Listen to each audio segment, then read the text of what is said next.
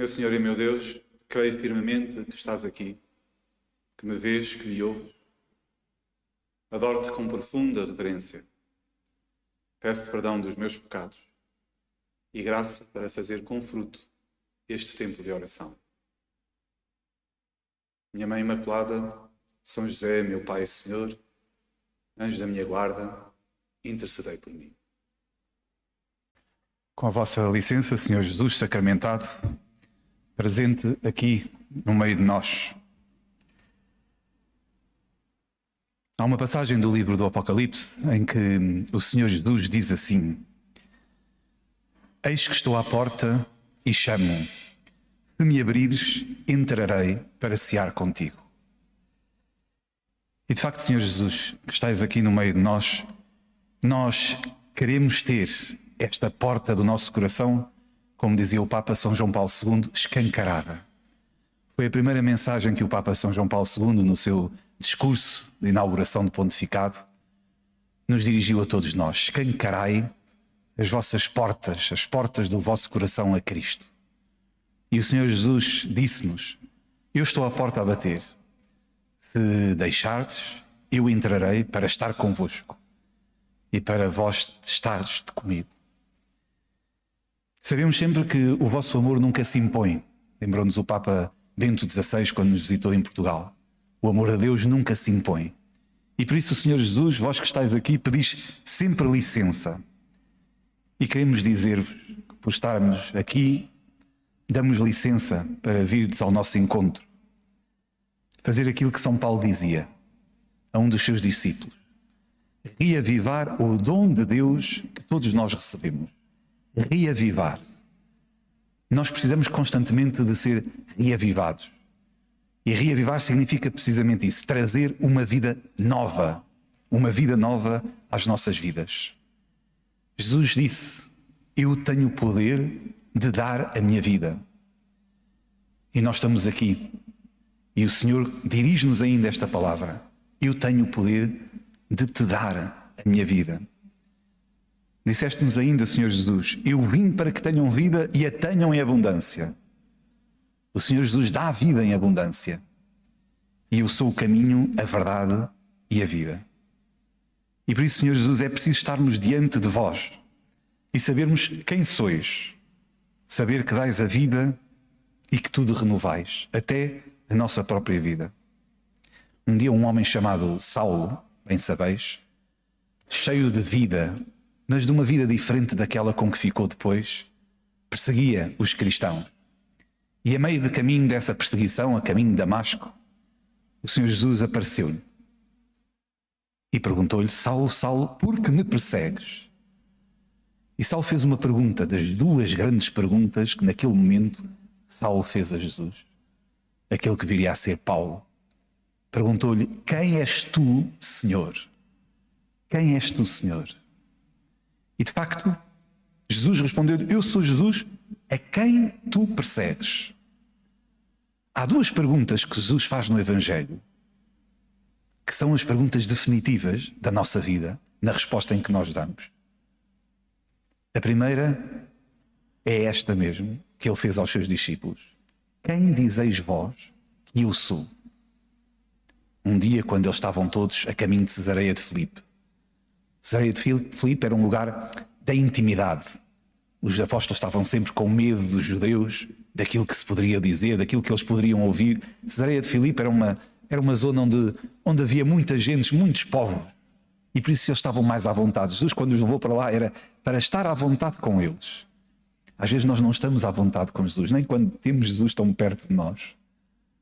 Às vezes ainda escondemos algumas coisas. E Jesus levou-os lá para que eles não escondessem nada, fossem sinceros naquilo que falavam com Ele. Sempre que o Senhor Jesus está diante de nós, pede-nos a sinceridade, a generosidade da verdade do nosso coração e das nossas vidas, para estarmos diante dele. Quem dizeis vós que eu sou? Ficaram um bocadinho amedrontados os discípulos, porque sabiam que a resposta, esta resposta, quem dizeis vós que eu sou, a esta pergunta, comprometi a vida de cada um.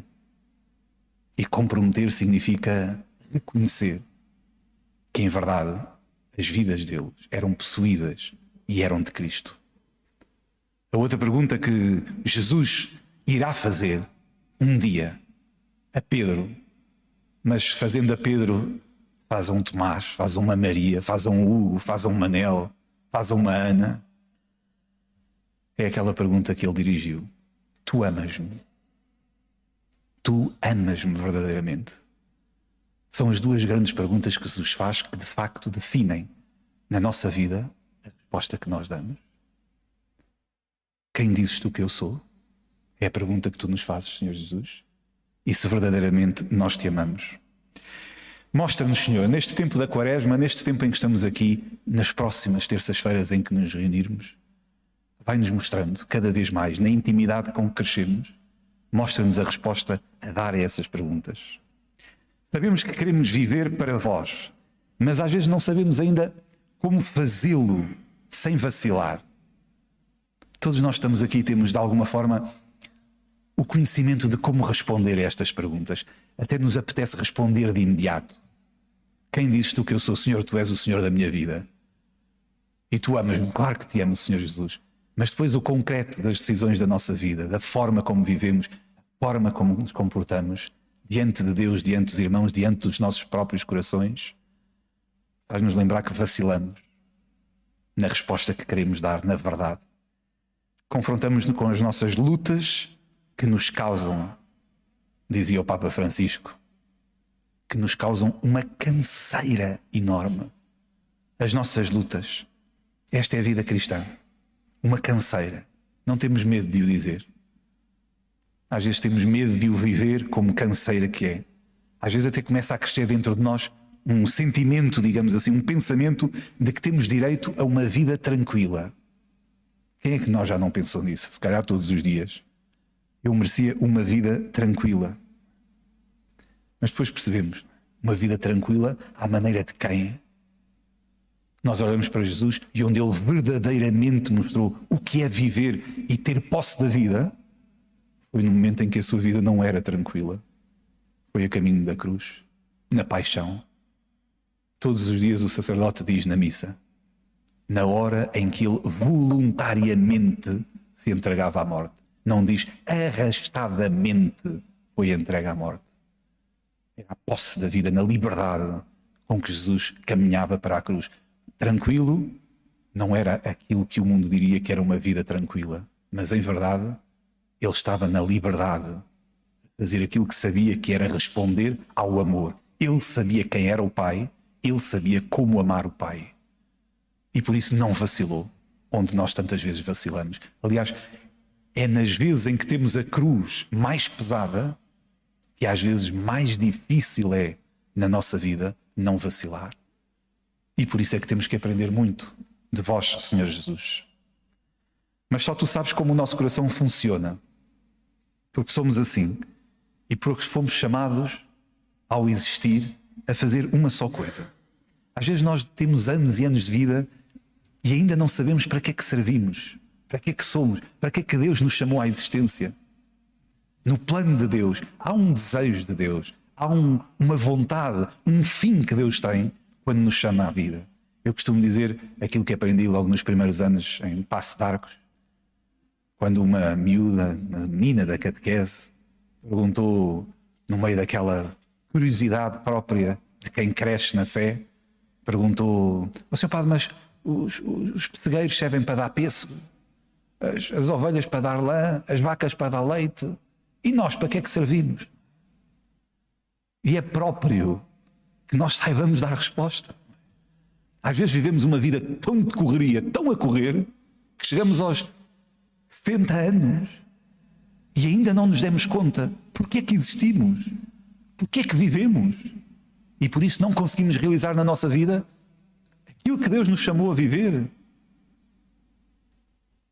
E por isso é bom, Senhor Jesus, estarmos aqui, porque foste tu que nos criaste, só tu nos podes dizer, como aquele que nos fez, para que é que nós servimos. Minha resposta é só uma: para dar glória a Deus por toda a eternidade. E o que significa isto? Dar glória a Deus por toda a eternidade, que parece ser uma expressão tão pomposa. Significa muito simplesmente: nós existimos porque Deus nos criou para nós fazermos a experiência um dia da felicidade e da alegria que Deus faz como Pai, Filho e Espírito Santo na relação de amor que estas três pessoas têm desde toda a eternidade. Nós somos feitos à imagem e semelhança de Deus. Acontece connosco. Quando nós temos uma boa notícia, ninguém se esconde para guardar para si essa notícia. Nós não aguentamos. Contamos logo à pessoa mais próxima e dizemos o que nos aconteceu. E temos alegria em partilhar, porque o bem é isto. O bem difunde-se, espalha-se. E o Senhor Jesus, com o Pai e o Espírito Santo, vivem a eternidade na alegria e constituíram tudo quanto existe para um dia poder existir alguém, eu, tu, para podermos dizer se queremos ou não. Mais uma vez, o amor de Deus não se impõe, viver esta alegria. É um convite que Deus nos faz. A nossa existência manifesta o convite que Deus nos faz para vivermos a vida dele, para dar glória a Deus na escolha que fazemos pela nossa vida. Deus tudo dispôs para partilhar a maior alegria que tem. Essa, a sua vida. Nunca o faz com imposição. Nunca diz, tu tens que aceitar esta bela notícia que é a vida. Não o faz. Pede sempre, como vos dizia há pouco, Senhor Jesus, pedis sempre licença. Sempre licença. Vamos celebrar daqui a uns dias, 25 de março, a solenidade da Anunciação. O que é a solenidade da Anunciação? Se não Deus pedir licença à Nossa Senhora para poder entrar na terra Maria, tu aceitas. Maria, queres dar carne às mãos de Deus? Foi o que o anjo perguntou. Maria, queres dar carne aos pés de Deus? Queres dar carne à face, ao rosto, aos olhos de Deus? Queres dar som à voz de Deus? Foi isto que o anjo perguntou da parte de Deus, se Nossa Senhora aceitava o amor, a educação de Deus diante de nós, Senhor Jesus. Pedis sempre licença. Nunca vos impontes. E de facto, caríssimos irmãos, o universo naquele momento ficou, se pensarmos bem, em suspenso. O que Nossa Senhora vai dizer? Foi um momento dramático da história da humanidade.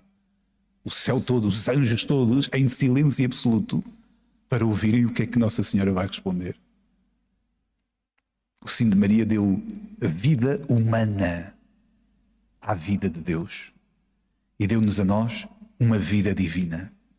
Porque a partir daquele momento, com a vinda do Espírito Santo, depois de acontecer em cada um de nós no batismo, nós tornámos-nos filhos de Deus.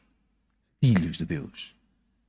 E sabeis que aquela anunciação não foi só uma anunciação no dia da anunciação o universo todo, os anjos todos, o céu todo em suspenso, todos os dias, com a mesma pergunta que Deus nos faz.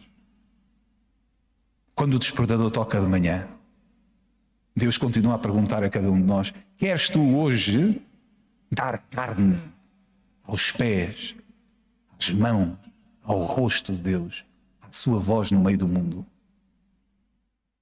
E da forma como nós respondemos, da forma como nós vivemos, Assim vamos dizendo se verdadeiramente aceitamos como Nossa Senhora ou não. Se sim ou não damos licença a vós, Senhor Jesus, para entrares no nosso coração. O Senhor entrega-se na medida em que nós deixarmos. Se Ele entregou-se na totalidade a Nossa Senhora. Na verdade, na totalidade, Deus entrou mesmo em Nossa Senhora, porque Nossa Senhora se entregou na totalidade a Ele também. Foi por causa desta entrega total da vida de Nossa Senhora que Deus se entregou também totalmente. Na medida da nossa entrega a Deus, assim Deus é capaz de se entregar também a nós. E às vezes, Senhor Jesus, nem sempre nós nos entregamos na totalidade, nem sempre nós vivemos como filhos de Deus.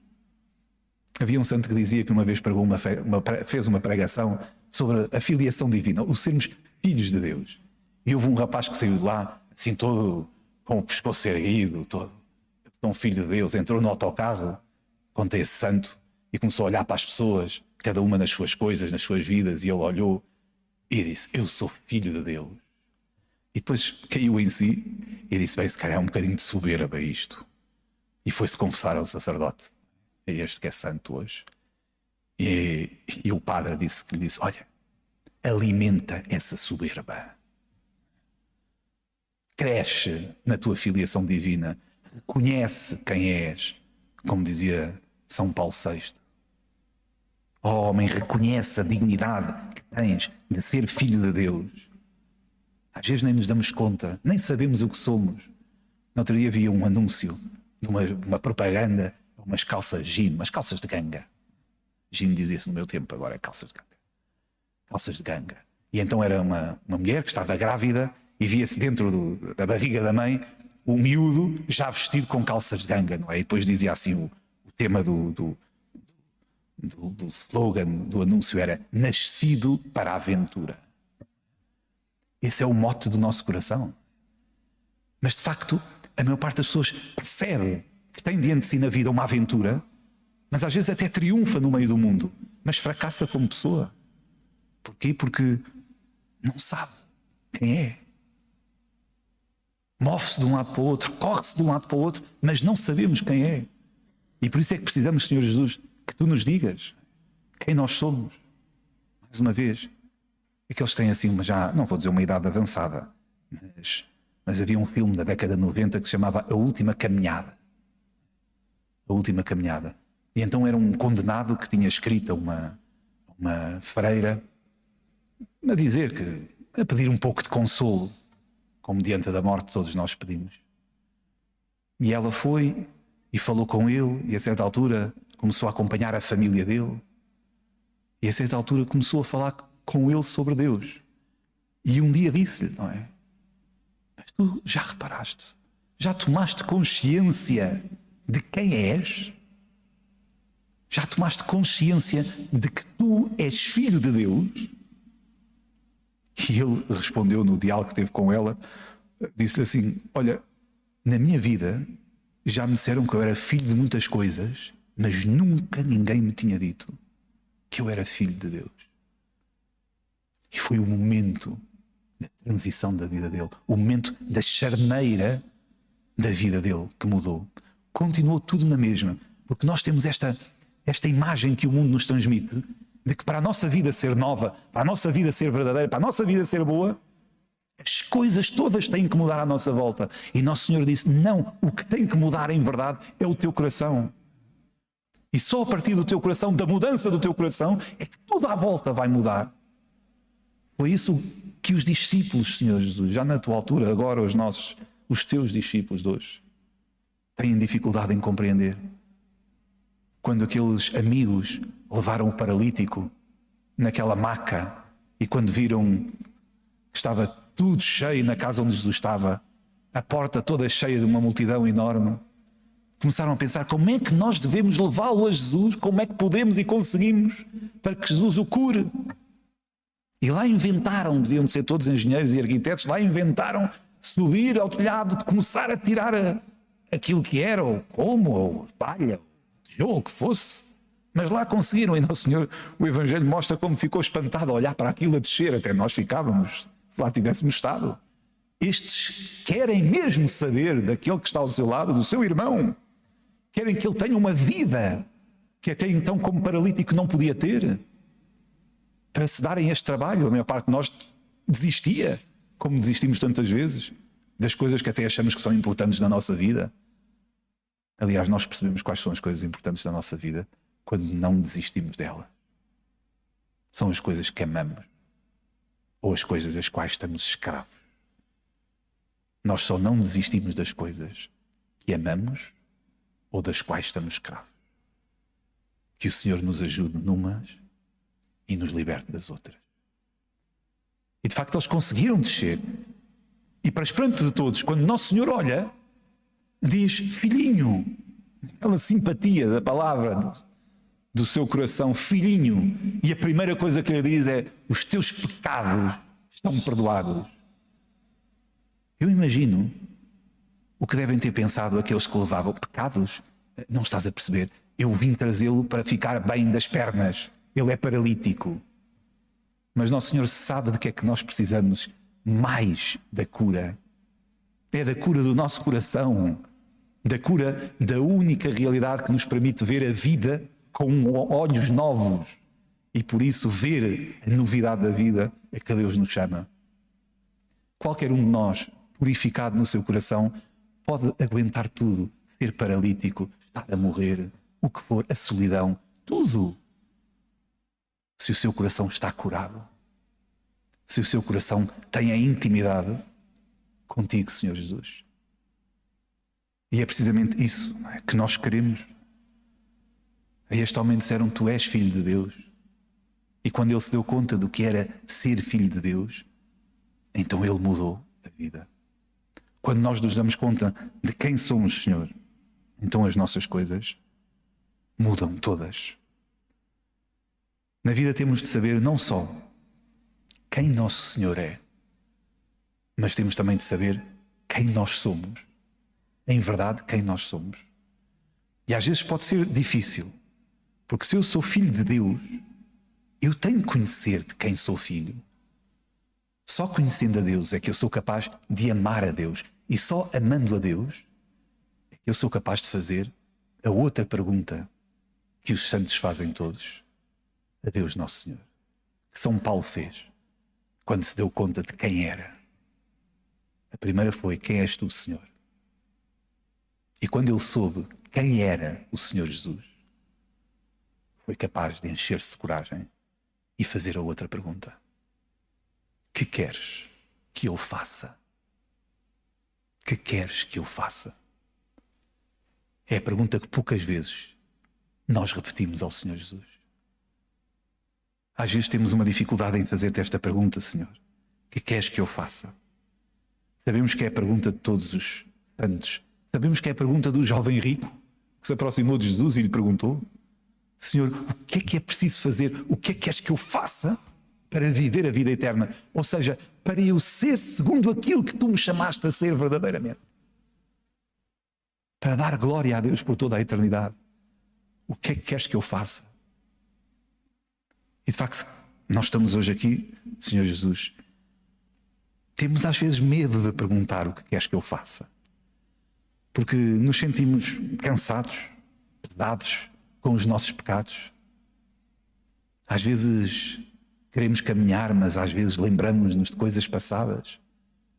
O que queres que eu faça? O Senhor vai sempre dizer a mesma coisa. Sempre. E continuas a dizer-nos, Senhor: aproxima-te de mim. É o que o Senhor Jesus nos diz. Aproxima-te de mim. Dá-me o que é teu e nós sabemos a única coisa que é verdadeiramente nossa são os nossos pecados. Tudo o que nós temos de bom é de Deus. É Deus em nós. É Deus que nos moveu. E por isso o Senhor diz: aproxima-te de mim. Dá-me a única coisa que é verdadeiramente tua. Os teus pecados, a tua fragilidade, a tua miséria. E eu dou-te aquilo que é verdadeiramente meu a minha vida divina. E então acontece-nos aquilo que aconteceu com São Paulo. São Paulo, quando fez esta experiência, esta experiência de, de mudança de vida, que é mudança de coração, ele pôde dizer numa das suas cartas: Quem está em Cristo é uma nova criatura, tem uma nova vida, tem posse de tudo o que está à sua volta. Percebe aquilo que o cego Bartimeu percebeu: que não era o mundo que estava às escuras, que o mundo à volta dele eram trevas. Percebeu que ele estava cego. E a única coisa que pediu ao Senhor Jesus foi ver a beleza de uma vida que lhe estava escondida. E o Senhor Jesus, quando lhe curou a cegueira, quando lhe curou coração, deu-lhe esta vida nova, como dá a todos nós, como continuais a dar, desde que nós façamos, Senhor Jesus, aquilo que é próprio, aproximar-nos de Ti e fazermos esta experiência de São Paulo, sermos uma nova criatura por estarmos contigo e por estares em nós. Às vezes basta estar assim sentado, diante do Senhor Jesus, olhar para Ele. São João Maria Vianney, santo cura d'Ars, aprendeu assim. Quando uma vez alguém lhe disse, quando ele perguntou: O que fazes quando entras sempre na igreja e te pões aí? E o velho homem da paróquia disse: Ó oh, senhor cura, rezo. Rezas como? Rezo. Ele está ali no sacrário. Eu olho para ele, ele olha para mim. Rezo. Ser amigo de Jesus muitas vezes é saber viver o silêncio que o Senhor Jesus faz. O silêncio que nós fazemos. Dois bons amigos não precisam de estar sempre a falar. Às vezes, dois bons amigos só precisam de se dar conta que estão um diante do outro. Umas vezes falamos. Uma vez à porta da igreja de São Nicolau, quando eu fui rezar as horas, estava uma senhora ao meu lado a fazer a fazer assim. E eu, o Santíssimo exposto, Senhor Jesus. E eu disse: Olha, se falar um bocadinho, um bocadinho irritado, se falar um bocadinho mais alto, posso acompanhá-la na oração que está a fazer. E ela disse: Ah, estou a pôr, estou a pôr a minha vida de hoje, Senhor Padre, a pedir pelas pessoas que vou encontrar. Olha, já ia à uma da tarde, estava a pedir pelo, pelo do talho, a quem eu vou lá buscar a carne hoje, que me disse da última vez, estava com uma dor de cabeça, estou a pedir para que ele seja melhor. Depois vou pedir pelos meus netos que vão lá almoçar a casa. E depois. Uma amiga de Jesus. Naquele dia, a falar muito. Se calhar noutros dias, a falar pouco. Mas diante dele. Diante dele. É só a única coisa que tu nos pedes, Senhor Jesus. É que nós estejamos diante de ti e depois a troca de olhares, como nós sabemos, vão dizendo muitas coisas, mesmo no silêncio. Ao longo destas terças-feiras, vamos ver como o Senhor Jesus nos pode renovar a vida, nos lembrar de quem somos, filhos de Deus, nos ajudar a vivermos como filhos de Deus, a vermos que há dificuldades, pesos que levamos. E como pedir a Ele que nos ajude a tirar esses pesos para podermos andar e a sabermos para onde caminhamos, que é o mais importante. Minha avó dizia: não há, não há bons ventos para um barco que não sabe o porto a que se dirige. E às vezes nós vivemos a nossa vida e não sabemos de facto para onde vamos. E o Senhor Jesus tem que nos dizer, tem que nos chamar. Como fazes, Senhor, a toda a hora para a tua casa. Senhor, ajuda-nos ao longo destas semanas. Ajuda-nos a olhar para ti, a escutar-te e a deixar que as tuas palavras, que o teu perdão, que a tua graça transforme os nossos corações e nos faça viver uma vida consoante aquilo que somos. Filhos de Deus. E na alegria dos filhos de Deus podemos caminhar nesta quaresma. Louvado seja nosso Senhor Jesus Cristo.